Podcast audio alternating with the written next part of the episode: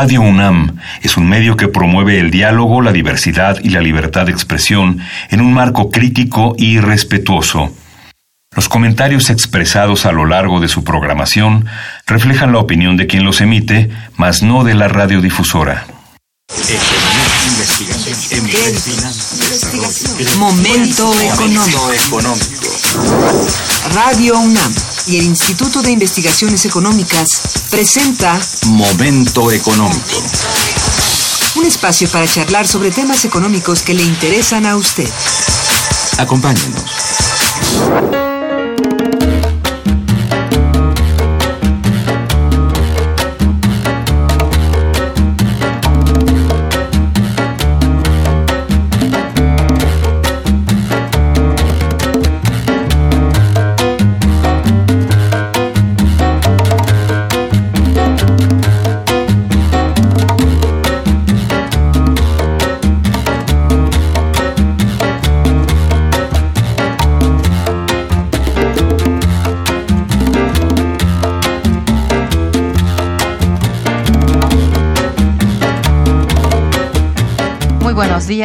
Bienvenidos a Momento Económico, coproducción del Instituto de Investigaciones Económicas y Radio Universidad.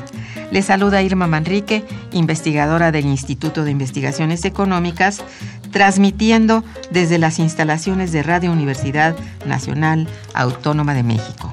El tema que abordaremos el día de hoy es Migración y Desarrollo, el papel de las políticas públicas. Para ello contamos con la valiosa presencia de nuestros compañeros, la doctora Ana María Aragonés Castañer y del maestro Huberto Salgado Nieto. La dirección de correo electrónico para que nos envíen sus mensajes es una sola palabra momentoeconómico arroba unam.mx. También pueden escucharnos a través de la página de internet www.radio.unam.mx y www.iis.unam.mx. De nuestros invitados. Ana María Aragonés es doctor en Derecho por la Universidad de Montpellier, Francia. Es profesora del posgrado en Estudios México-Estados Unidos, FESACATLán y de Historia Económica y Social.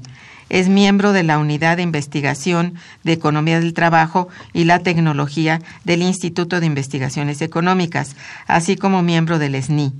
Fue profesora invitada en la Universidad de Lanús, Argentina, entre 1998 y 1999, también de la Universidad de Salisbury, en Estados Unidos, así como en la Universidad Poitiers, en Francia.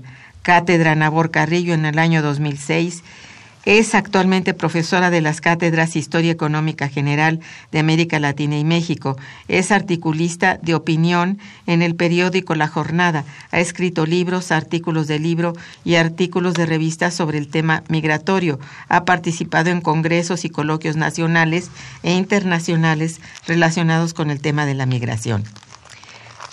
Huberto Salgado Nieto es profesor del Programa Único de Especializaciones en Economía del Posgrado de Economía.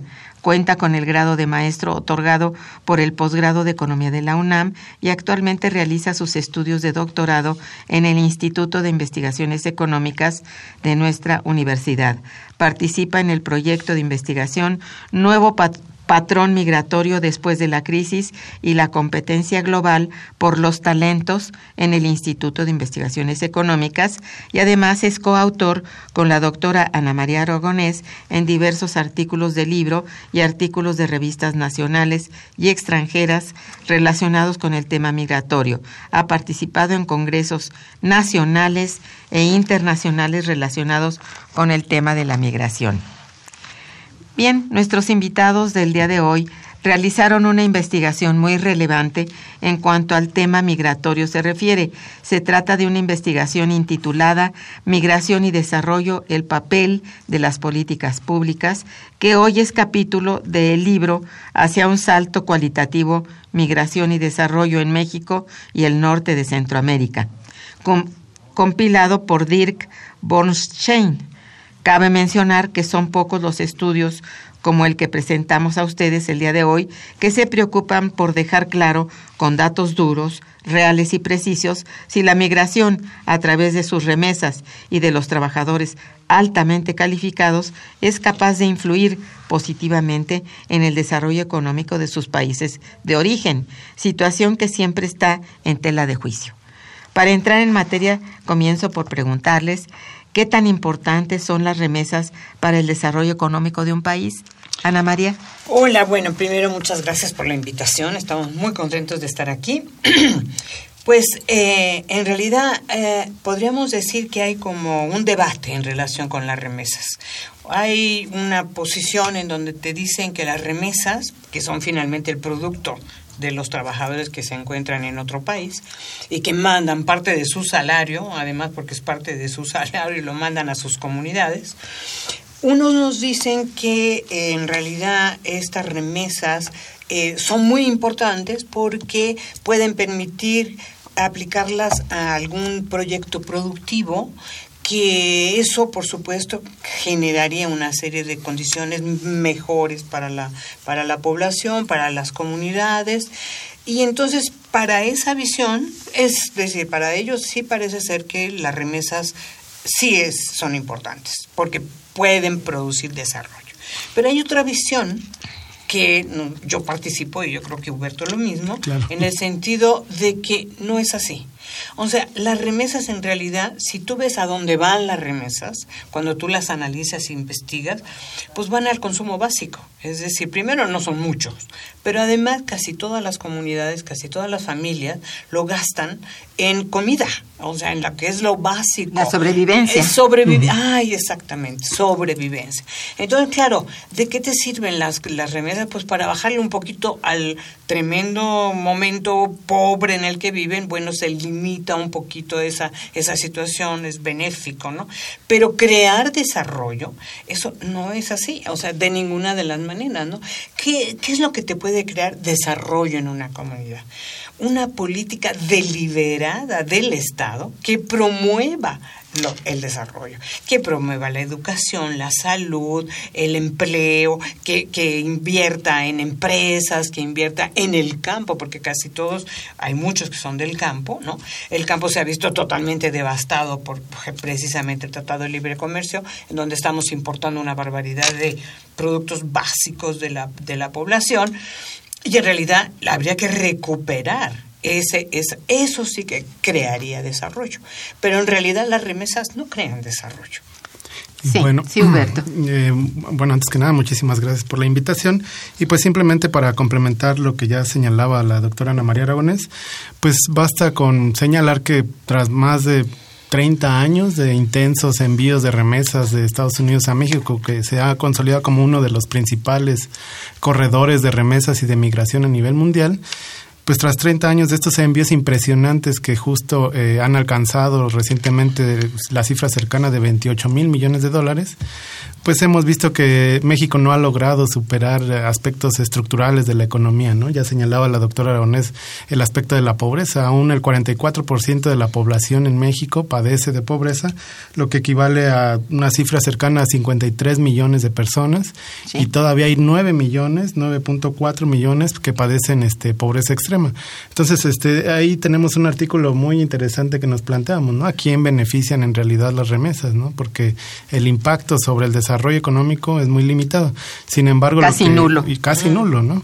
Y lo que encontramos aquí fue algo bastante relevante. Las, remesas permitían financiar los déficits de las balanzas de, la balanza de pago del país, ¿no? Si uno retira ese componente de las divisas que entran al país de la balanza de pagos, el país estaría en un déficit constante o permanente eh, eh, eh, con el resto del mundo. Está con déficit, pero sería mucho mayor. Exacto, sería mucho mayor. Exactamente.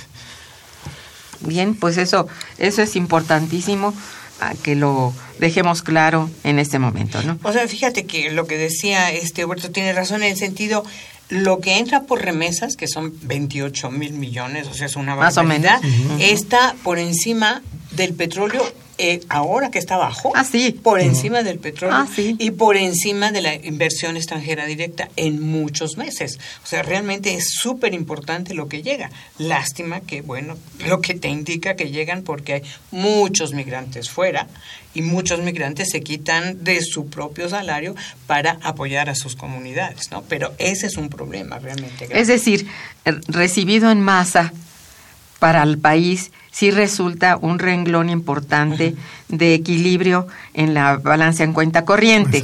Sin embargo, visto ya en lo personal a quienes reciben estos emolumentos de fuera, pues no es necesariamente una gran cantidad. Eh, en realidad son muchas personas que envían esos, esas remesas y yo, como decía, visto en, en total, ¿verdad? En masa, pues sí es importante para el país. En- eso sí puede decirse que podría contribuir si esto fuera permanente y fuera seguro, pues sería bueno para el desarrollo, en cierto mo- modo, ¿no? Eso. Pero no es de ninguna manera ni seguro ni constante y puedes de pronto desplomarse. ¿Verdad? Exacto, esa es una de las cosas, pero además Sí. fíjate, evidentemente, como tú dices muy bien, es un pilar de la economía. Sí. Pero entonces, en De la medida externa, que tiene, digamos. de la- Ujú. exacto, pero en la medida en que tiene esta funcionalidad, fíjate que hay una gran perversión, porque en realidad, imagínate que México no recibiera estos 28 mil millones de Sería dólares. trágico. Sería trágico. Entonces, ¿qué quiere decir? ¿Cómo los vas a suplir? Con nada, no puedes suplirlo con nada. Entonces, por eso permites la migración.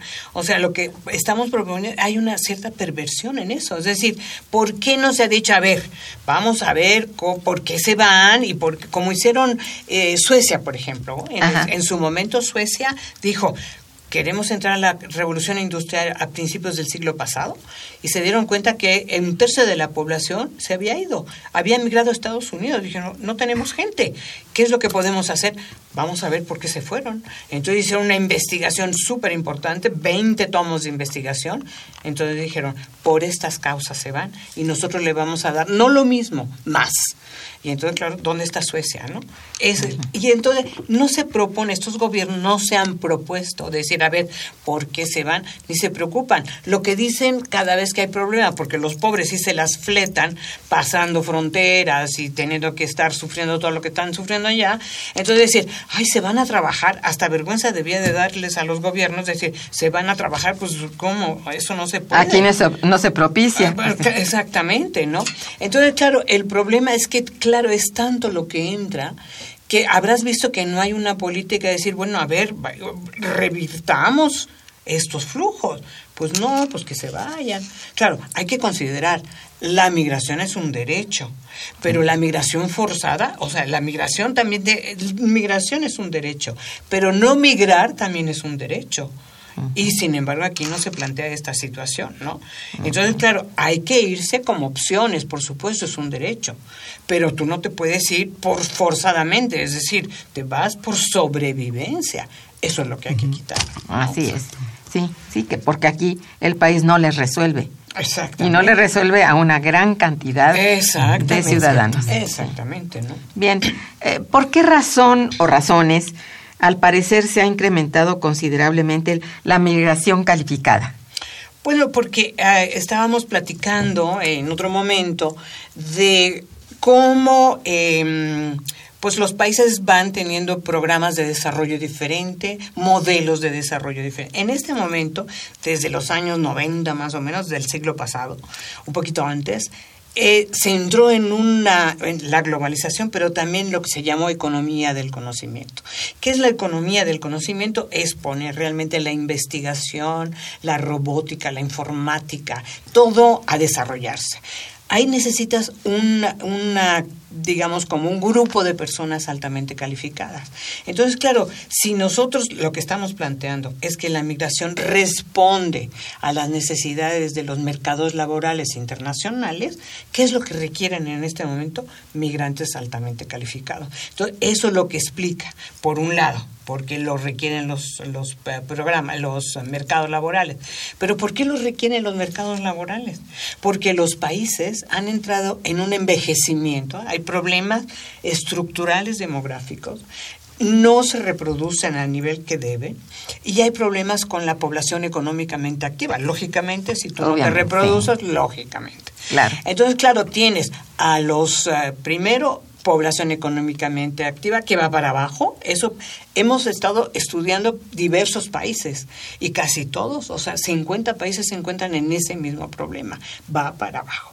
Luego, si tú además añades el problema de los baby boomers que ya están en la edad de la jubilación, dejan espacios vacantes que no se pueden llenar porque no hay población económicamente activa suficiente. Pero además también encontramos que hay un problema eh, mm, educativo muy importante.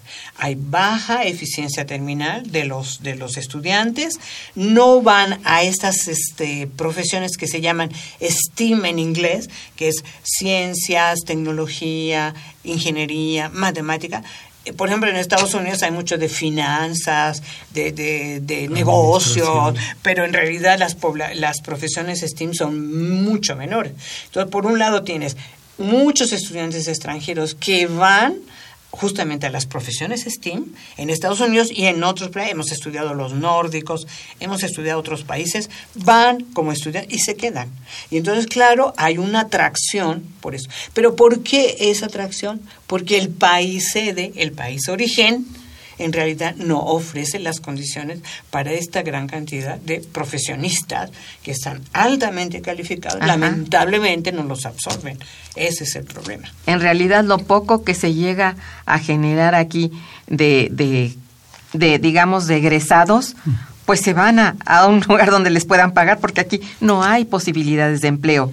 Eh, sobre todo de más calificados, creo que es más difícil. Entonces, nosotros eh, tenemos unos problemas muy duros de corte estructural, como tú ya lo decías, que habría que considerar con mucho cuidado. Y uno de ellos es este, ¿no? Exactamente. Bien, vamos a hacer una breve pausa musical y regresaremos. Quédense con nosotros. Está escuchando Momento Económico.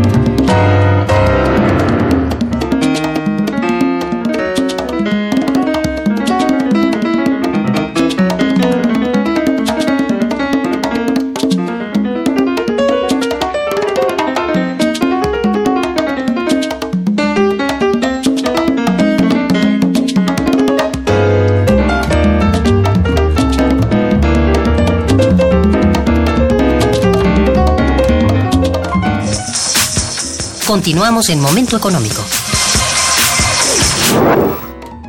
Miren ustedes, uno de los puntos muy importantes de su investigación es aquella que se refiere a la manera de cómo Corea del Sur y Singapur han logrado revertir su tendencia migratoria y les pido nos hablen al respecto, por favor. Huberto. Sí, eh, muy bien. Eh, de hecho, eh, las políticas que implementaron tanto Corea del Sur y Singapur fue una política deliberada del Estado para impulsar este pues, el crecimiento económico y el desarrollo. ¿no? el eje central, por ejemplo, en estos planes quinquenales que se le conoció en Corea del Sur como el Triángulo Dorado del Crecimiento, que arrancaron desde 1961 a 1988, la primera etapa, ahí el, el primer eje o el primer objetivo fue fortalecer la vinculación entre el, Estado y las empresas, ¿no? Entonces, lo que hizo el Estado fue invertir muy fuerte en infraestructura del país y, en segundo lugar, un sector estratégico que es la agricultura, ¿no? Porque el, sector primario pues, es un sector que provee de insumos hacia el sector de la eh, transformación, hacia el, sector eh, manufacturero. Posteriormente, en una segunda etapa, se invirtió en el sector de la construcción, en la industria ligera para cerrar en una tercera etapa con el impulso a las industrias de alta innovación. De hecho, eh, Corea del Sur eh, ya en los 80 comienza a invertir el, a través del Estado y el apoyo de las empresas en la industria de los componentes este, electrónicos. ¿no? Entonces, para desarrollar todo este gran plano, esta estrategia del Triángulo Dorado del Crecimiento, lo que hizo fue el gobierno eh, eh, fue fortalecer el capital humano, ¿no? apoyó a, la población este, para que adquiriera mayores niveles educativos, pero no solamente invirtiendo en nuevos centros educativos y de investigación, sino también apoyándolos para que fueran a Occidente, a las universidades de mayor prestigio, a adquirir nuevos conocimientos y que a su retorno tuvieran eh, lugares donde pudieran este, aplicar esos conocimientos. ¿no? Entonces fue todo un programa eh, orientado donde el eje central fue la educación. Lo mismo ocurre con Singapur. De hecho... Yo creo que esto es básico y qué bueno que lo has mencionado porque este debiera ser un ejemplo para nuestro país. Exactamente. Y de, hecho en Singapur es impresionante. O sea, en el 80 la matrícula de estudiantes universitarios era de apenas 8.300, ¿no? Y para el 90, o sea, en tan solo 10 años, la matrícula se incrementa a 22.000 alumnos, ¿no? O sea, casi se triplica la matrícula. O sea, el esfuerzo que imprimieron estos dos países eh, eh, hacia el sector educativo fue estratégico, ¿no? Y se tomó como una política de Estado. Pues sí, yo creo que estas han sido sus verdaderos eh, logros que, que, que, tienen estos países asiáticos, de verdad, y que habría que contemplarlos como un ejemplo muy importante para países llamados emergentes y que, bueno, como el caso de, de México y otros latinoamericanos, pues no, no hemos tenido esa sabiduría. Exactamente. No hemos contado con ella, ¿no es cierto, Ana María? Claro, ese es el, yo creo que ese es el problema, efectivamente, son ejemplos, es decir, eh, más o menos, fíjate, Corea del Sur estaba más o menos al mismo nivel en los 60 que México, pero tuvo toda esa política del Estado deliberada en donde decir, bueno, ya, vamos a cambiar. Y entonces, claro, todo eso fue una cosa sumamente importante porque en la mente no estaba solamente calificar fuera, aprovechar los conocimientos que hasta ese momento se habían dado, porque fue muy importante, pero en el momento que terminaban de calificarse, retornarlos pero con opciones de trabajo, de laboratorios, de ciencia, de universidades. Y entonces otra cosa muy importante era hacer que se exportaran cosas. Es decir, primero se copiaban, pero después se innovaba. Y eso es una de las cosas súper importantes de, de, estos países.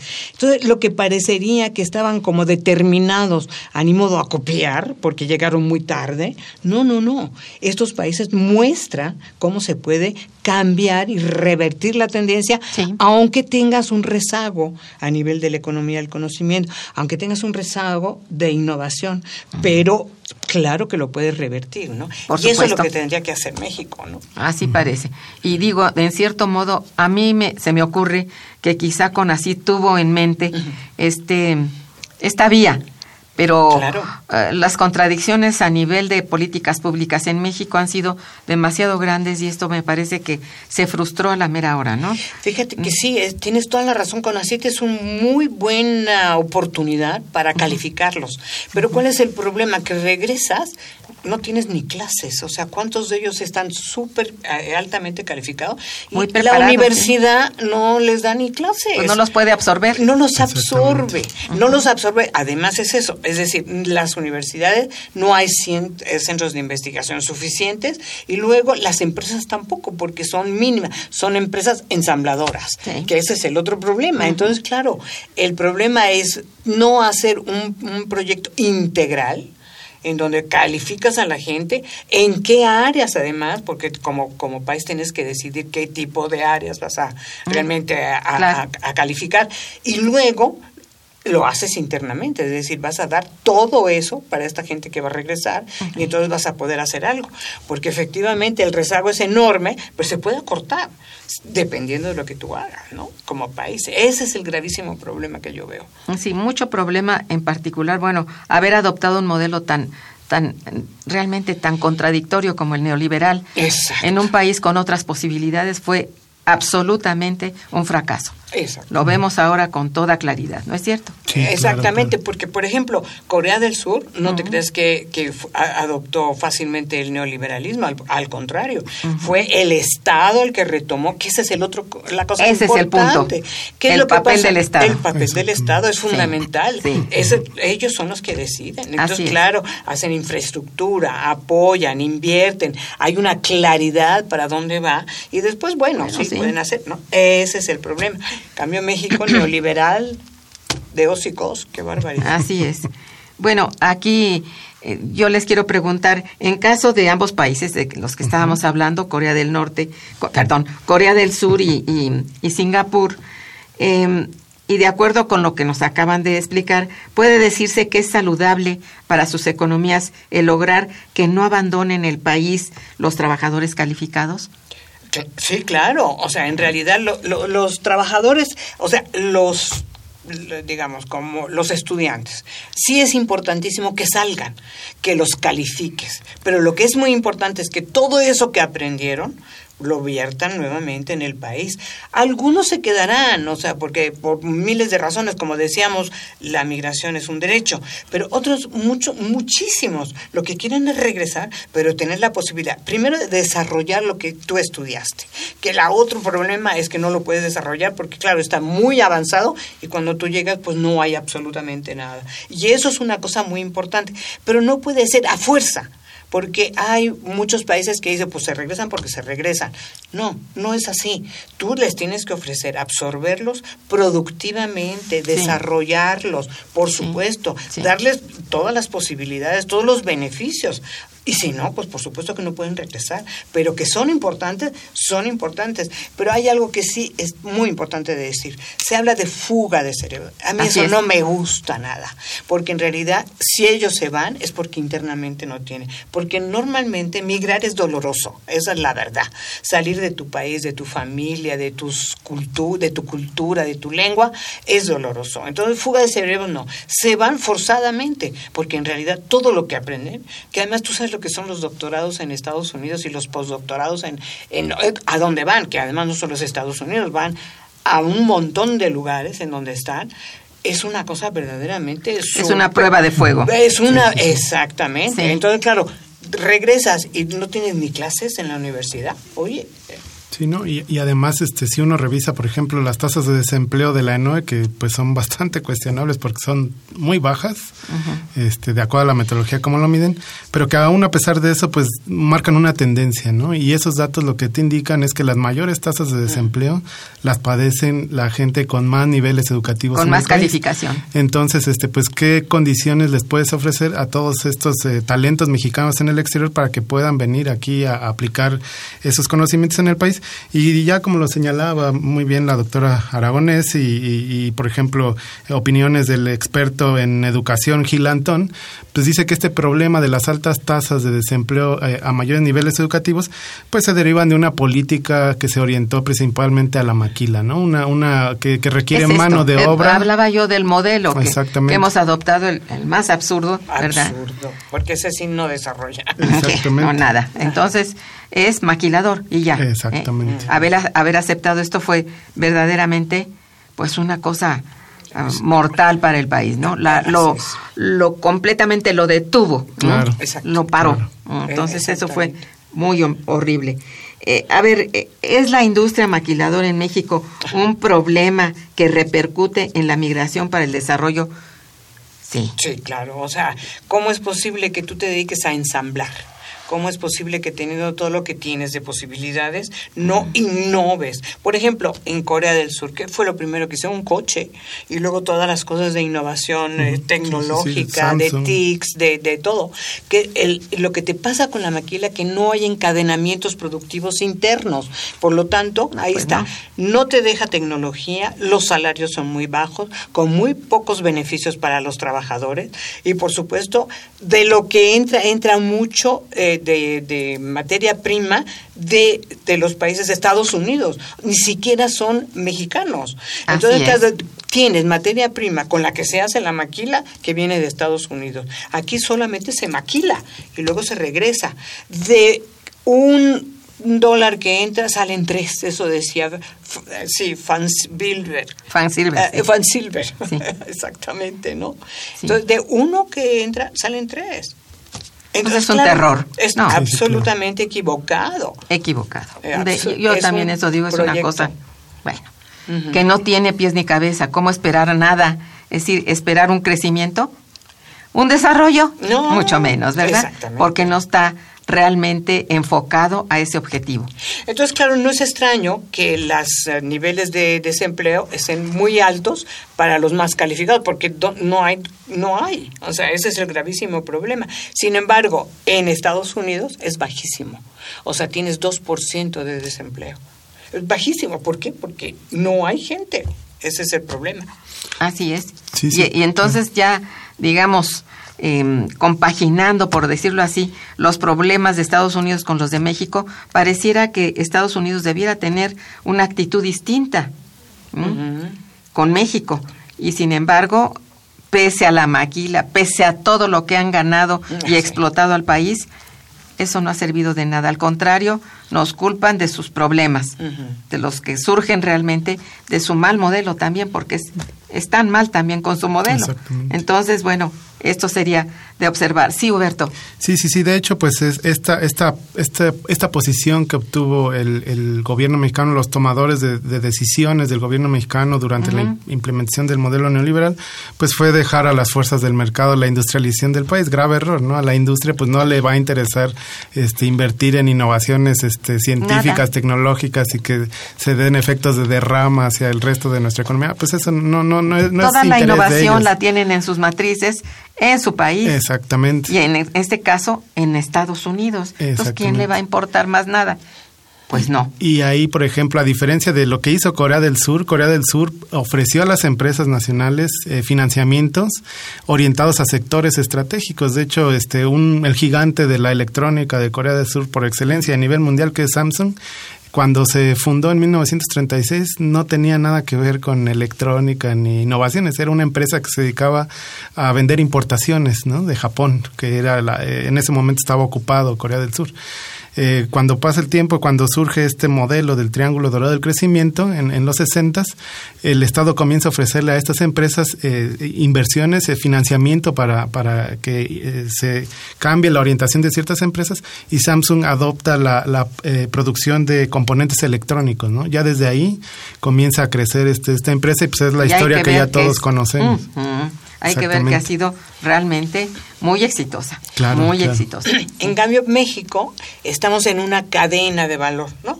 Entonces, ¿quiénes están en- innovando, creando, diseñando al principio de la cadena? Nosotros estamos al final de la cadena, donde hay toda una cosa muy marginal en todos los sentidos, pero no estamos aquí arriba. Ese es el problema. Entonces estamos ligados a estas cadenas de valor que ahora que se estaba viendo lo del Tratado de Libre Comercio decían, es que las cadenas de valor no las podemos... re-".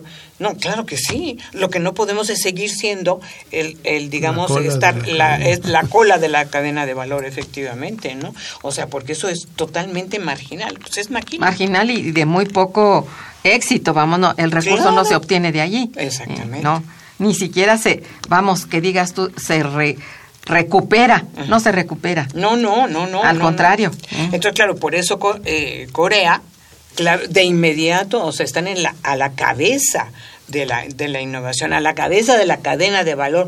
Los otros harán la otra, la otra parte, pero ellos están a la cabeza. Efectivamente. Esa es una gran diferencia. Así es. En todo caso, ¿qué tipo de políticas públicas necesita México para revertir ese proceso de expulsión de trabajadores y entonces aprovechar los conocimientos de sus trabajadores? ¿Qué políticas, qué sugieren ustedes? Bueno, yo creo que lo más importante es subir eh, la inversión en educación, subir en inversión y desarrollo, en investigación y desarrollo, que es bajísimo. En investigación y desarrollo tenemos 0.5 cuando tendríamos que tener el 1.2 por lo menos. Todos los países tienen 2.3, otros, eh, los nórdicos tienen 3.2, México está bajísimo. Si no invierte, invertir no es inversión, no es gasto, es inversión. Eso Entender es lo que bien se eso, hace. ¿no? Sí. Exactamente, eso es lo que no se hace. Y luego, por supuesto, dar más, este, ¿cómo se llama? Eh, universidades, crear muchas más universidades, que vaya por todos lados y además darles presupuesto. O sea, no puede ser que, lo que decíamos, no puede ser que de 150 chavos que quieren entrar a la universidad entren 25 o a veces 15 mil. Eso no puede ser. O sea, ¿qué hacen todos los demás? Porque además ni siquiera la preparatoria está pensada en decir, bueno, muchos no quieren ir a la universidad, pero entonces hay que prepararlos como pasa en Suecia, como pasa en Francia. Entonces se les prepara para oficios, para técnicos, o sea, porque hay muchas maneras, pero empléalos, o sea, dales chance, tienes que hacerlo, ¿no? Eso, es. eso es lo que tendría que hacer el Estado. Por supuesto, pensar que la educación es central, que eso es lo que han pensado todos estos países asiáticos, los países nórdicos, todos. Exactamente. Y con eso también reconstruir las cadenas de valor. Exactamente. Esas se reconstruyen con toda ese, esa gama, digamos, calificada, pero Sí. calificada en todos los niveles. Exactamente. Sí, eso es lo que, pues no, aquí si no es, entras a la universidad y entras a una carrera que finalmente no te va a dar nada, entonces, ¿qué es lo que va a pasar, no? Es eh, un absurdo, no está para nada pensada la política de educación, para nada. Exacto. Bien, vamos a hacer una breve pausa musical y regresamos. Está escuchando Momento Económico por Radio UNAM.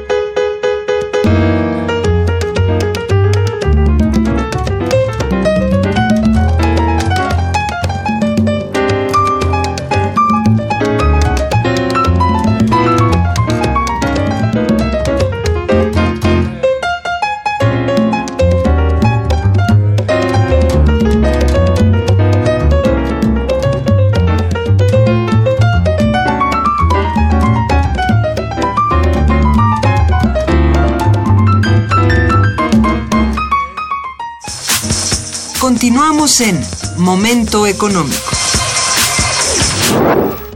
En términos concretos, podríamos decir que la migración es un problema para la economía nacional, ¿sí? Mira, no debe ser un problema, o sea, a mí no me gusta llamarle problema, yo diría que es un fenómeno que es importante explicar. En realidad la migración hasta eh, podríamos decir que culturalmente es muy enriquecedor. El problema es que hace muchos años estamos viendo cómo hay una, eh, digamos, como un embate en contra de los migrantes. En realidad el mundo se ha movido a Toda través la de la vida. migración. Al contrario, Toda la historia. Exactamente, o sea, pensemos, por ejemplo, si hay un país en donde ha recibido la mayor cantidad de es España. Los celtas, los iberos, los godos, los ostrogodos, o sea, los árabes estuvieron siete Bueno, siglos. los árabes de gran influencia, siete sí. siglos y dejaron cosas maravillosas. O sea, que en realidad es esta actitud que tienen los países en contra de los migrantes. Y eso pasa desde el capitalismo en realidad, porque antes pues era lo normal, además la gente se movía buscando mejores lugares y era muy enriquecedor, pero desde el capitalismo, con la explotación, etcétera, en realidad se ve a la migración como eh, alguien que va a quitarte el empleo, alguien que hay que criminalizar. ¿Y cuál es el objeto de eso? Criminalizar para sobreexplotarlo. Esa es la verdad. Eh, Porque claro, son los más vulnerables. Entonces, digamos que la migración tiene que ser algo que, si, como yo te decía antes, si quieren irse, que se vayan. La migración es un derecho pero no puede ser que se vayan por sobrevivencia. O sea, tú tienes que darles todas las condiciones. Se van a, algunos, claro que sí, por supuesto, es un derecho, pero darles también el derecho a no migrar. ¿Qué implica el derecho a no migrar? Que tú les ofreces todo lo que normalmente tiene que ser, no es nada del otro mundo. El Estado tiene la responsabilidad con su población de darle todas las condiciones para poderse desarrollar, vivir, de manera normal. Y entonces la migración es un fenómeno. Pero en estas condiciones, desde el capitalismo, indudablemente, la migración se ha convertido en un problema, que no debe ser. Pero claro, además, es retomado por muchos de los gobiernos como el capitalismo tiene muchos problemas.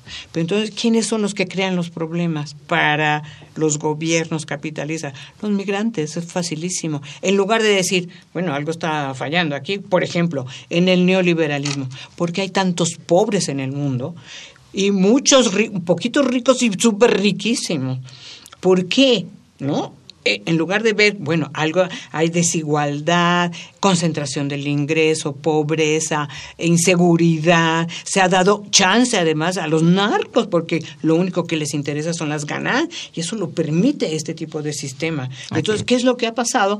Que en lugar de analizar todo ese tipo de cosas, ¿quién es el culpable. Pues todos los ricos, Donald Trump y todos, ¿qué están diciendo? El culpable son chivos expiatorios. Ellos son, nos quitan el trabajo, son criminales y vienen. ¿Qué es eso? Sí. Es una manera de desviar la atención del verdadero problema. Como nos decía una vez un señor en una de las presentaciones, es el capitalismo, pues es verdad, es el capitalismo. Aunque hay un capitalismo mejor porque los nórdicos son socialdemócratas, por ejemplo, y claro, hay una situación muy diferente, ¿no? Hay de capitalismo a capitalismo, pero claro que ojalá viniera el famoso socialismo democrático, ¿no? No, sí, y aquí no se entiende para nada eso, ¿no?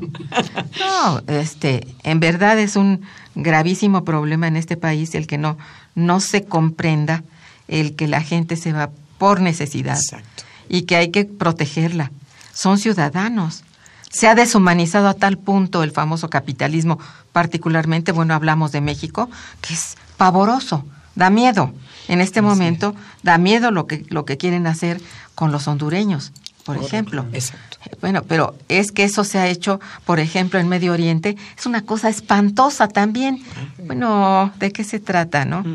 Eh, es que se trata de ir contra los menos, eh, los que tienen menores ingresos, bueno, los más pobres, los que no tienen educación, no tienen nada. Sí. Ir contra ellos. ¿eh? En todo caso, que si se mueren al cruzar el Mediterráneo, pues que se mueran, ya tenemos menos. Es horrible. Por favor, ¿no?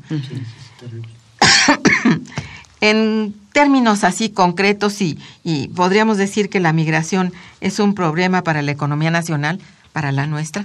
No, no, yo no creo que sea un problema para la migración, la, la que se va, dices, ¿no? O sea, la- Sí, sí, sí. Ah, Hablamos del- es, es un problema en el de la sentido que perdemos gente. O Sí. sea, en, en ese sentido sí.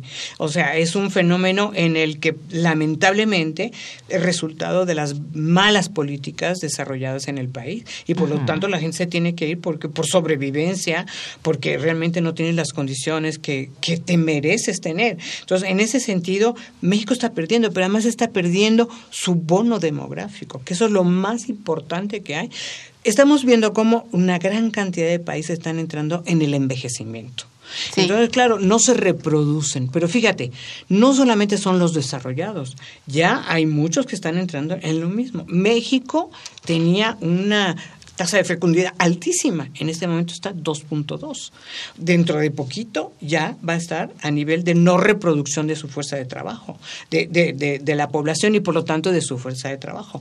Y eso no se revierte. O sea, eso ya no se puede revertir. Lo que hemos podido observar es que una vez que tú entras en esa transición demográfica, ya no la reviertes. Necesitas gente de fuera que venga. Ese es el grave problema. Entonces nosotros estamos perdiendo estamos perdiendo por malas políticas. Nuestra eh, este, migración, estamos perdiendo el bono demográfico, estamos perdiendo, todo, eso es lo que me parece que es terrible, ¿no? En verdad, y no se piensa con cuidado este hecho tan, pues realmente terrible, para México. Así es. Es de pérdida tras pérdida, y la pérdida de recursos humanos yo creo que es el peor. Así es, claro. Entonces, bueno, habría que pensar, bueno, cuáles son los principales beneficios que reciben los países receptores de nuestros migrantes a través de la mano de obra calificada de los mismos. Pues bueno, eh, ahí en este sentido, por ejemplo, estos países, como ya lo comentaba la doctora Aragonés, eh, sobre todo eh, los desarrollados principalmente, y en Europa es más crítica la situación, es esta situación del envejecimiento, este, pues ahí el, gran beneficio que tienen es que pueden resolver estos problemas estructurales. Pues como ya señalaba la doctora Aragonés, revertir esas esa tendencia de, que viene decayendo de la tasa de fecundidad es muy, muy, muy complicado. Entonces, en Europa se han, eh, han propuesto dos se habían propuesto dos soluciones, ¿no? Una era incrementar la productividad de los trabajadores para poder solventar la falta de personal y, y mantener cierto ritmo de crecimiento en esas economías.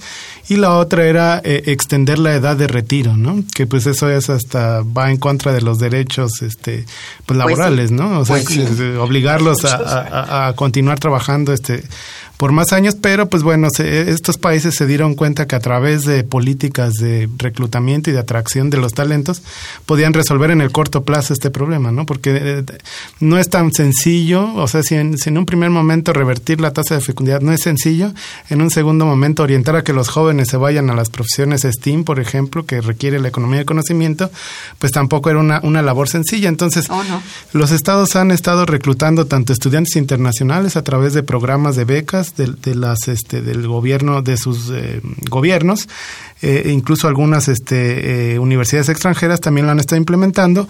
Otra fuente es este, modificaciones a las políticas migratorias. De hecho, varios países, por ejemplo, en, en los, por ejemplo, los nórdicos, que son grandes este, economías innovadoras a nivel mundial, ellos modificaron justo después de la reciente crisis de 2008, modificaron sus políticas migratorias, adoptaron lo que se le conoce como un sistema de puntos, ¿no? Donde se va asignando cierto puntaje a ciertas características que ellos este, buscan, ¿no? Volviéndose el proceso de migración pues más selectivo.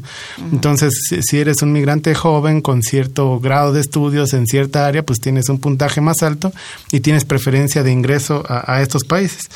Entonces, a través de este tipo de políticas y ofreciendo ciertas facilidades, citando otra vez a los nórdicos, ahí a los migrantes que cubren con ese perfil que ellos están demandando, se les exime, por ejemplo, del pago de, de, los impuestos, ¿no? Que en esos países es del 50% del ingreso, ¿no? Pero los beneficios sociales son impresionantes. Entonces, estos migrantes altamente calificados tienen ese beneficio de exentar ese pago de impuestos por cinco años y gozar de todos los beneficios de la, que la seguridad social eh, de estos países nórdicos. Eso es muy interesante. Sí, sí, sí. Y como este hay otros tantos ejemplos. En Japón es muy curioso también. Este Japón también adoptó este sistema de puntos justo después de la crisis. Una economía muy cerrada, un mercado laboral muy, muy cerrado. Japón no aceptaba a, extranjeros a que fueran a trabajar ahí, eran una economía muy, muy cerrada, pero justo después de la crisis comenzaron a abrirse más y adoptaron este sistema de puntos. Y hay una, una, un aspecto muy, muy curioso, porque cuando tú te metes a la página de Japón para ver la situación de las visas, los procedimientos, los requisitos, te dice, si tú eres, este, eh, tienes el grado de doctor en ingeniería o en, estos, en estas áreas, da clic aquí porque tienes preferencias sobre el resto de las solicitudes. Entonces, ya cuando tú empiezas a ver los beneficios que te da este, migrar a Japón, o sea, no solamente se va el migrante calificado, sino que se puede llevar a su familia con él, a diferencia de la migración indocumentada, donde pues tiene que abandonar a la familia inmigrante, no, acá va el migrante calificado, lo puede acompañar su familia e incluso en el caso de Japón es muy curioso, dice que además de la familia tiene derecho a llevar a una servidumbre de tu propio país a la cual se le va a asignar visa. Está bien. Entonces, este, hay toda una serie de, de, estímulos que los países están tratando de implementar y pues esto ha denotado algo que pues ya hemos este, señalado como una guerra por los talentos, ¿no? A nivel mundial. Eso es muy interesante, muy interesante de verdad, ¿eh? Qué bueno que han tocado estos, estos temas. Vamos a hacer un breve corte musical y regresaremos. Está escuchando Momento Económico.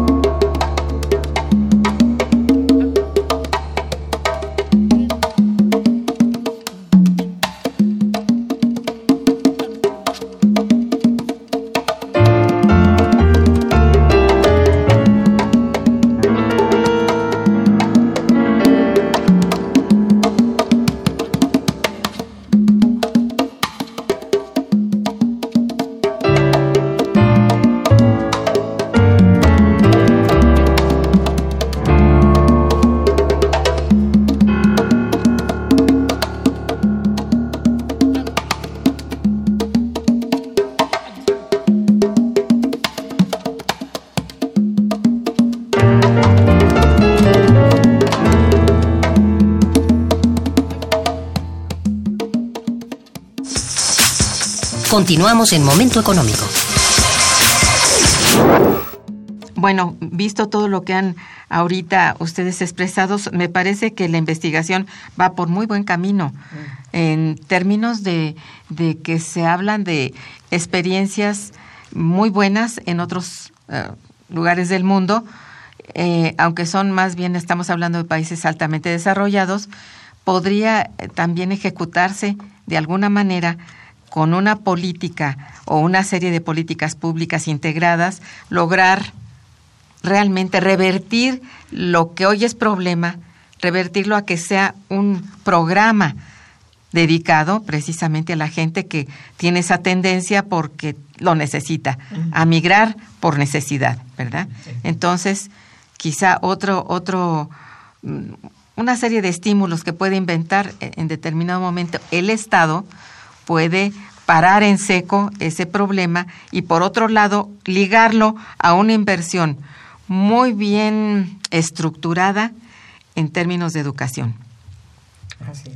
Yo creo que estos dos elementos serían básicos, no sé, le estamos aquí aconsejando a nuestro nuevo presidente electo pues que pues bueno, pare la antena, se ponga las pilas y, y, es importantísimo el, el, terreno de la educación, de la política de educación, pero también la, la, otra que nos está asediando, que nos está expoliando, ¿verdad? Y que no es otra cosa que también las políticas de Estados Unidos nos obligan a tomar determinaciones como de, como de así, de, de poner un, un este un, una rapidez mucho más grande en lo que se decida, ¿no? No hacer tantos de largo plazo, sino de mediano y corto plazo resoluciones de política pública. ¿Qué te parece, Huberto? Sí, bueno, yo creo que aquí hay que hay que señalar que pues, hay de políticas de Estado a políticas de Estado, ¿no? Así este, es.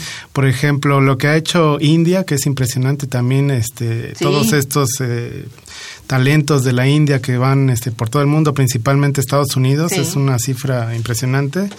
este, la India, en, lugar de tratar de brindarles este, oportunidades, lo que ha hecho es, este, hay un impuesto muy controversial que se le conoce como el impuesto Bagwati que ya ha sido una propuesta que incluso se ha debatido en la ONU, donde se ha propuesto que los países desarrollados le cobren un impuesto a todos estos este, migrantes calificados de la India para que ese impuesto regrese a la India precisamente para retribuirle, ¿no? Porque están perdiendo, hay una pérdida para la India de su qué capital importante, humano. Qué importante.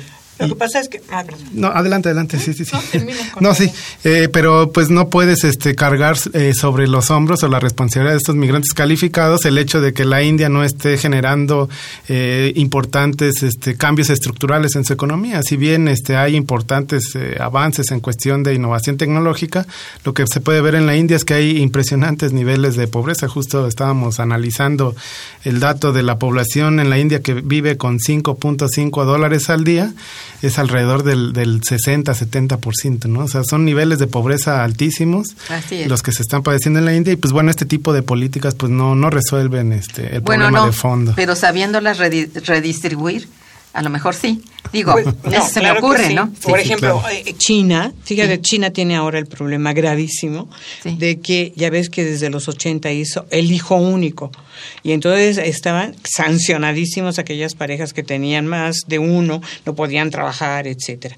sí lograron su objetivo. Lo que pasa es que en este momento tienen un problema gravísimo, porque no se está reproduciendo como se merecería, o sea, como debe de ser. Entonces tiene un problema gravísimo porque tiene mucha expulsión también de trabajadores calificados. Entonces lo que está haciendo ahora, primero porque hay un problema muy serio en la economía, porque no tiene gente. Es decir, a pesar de los millones que tiene, el problema es que se ve afectada su economía. Y por el otro lado, en la medida que se han ido muchísimos, por ejemplo, a Estados Unidos, en este momento está haciendo un programa de retorno, diciendo nosotros les vamos a dar mucho más de lo que tenemos en Estados bueno, Unidos. Esa es la forma. Pues claro.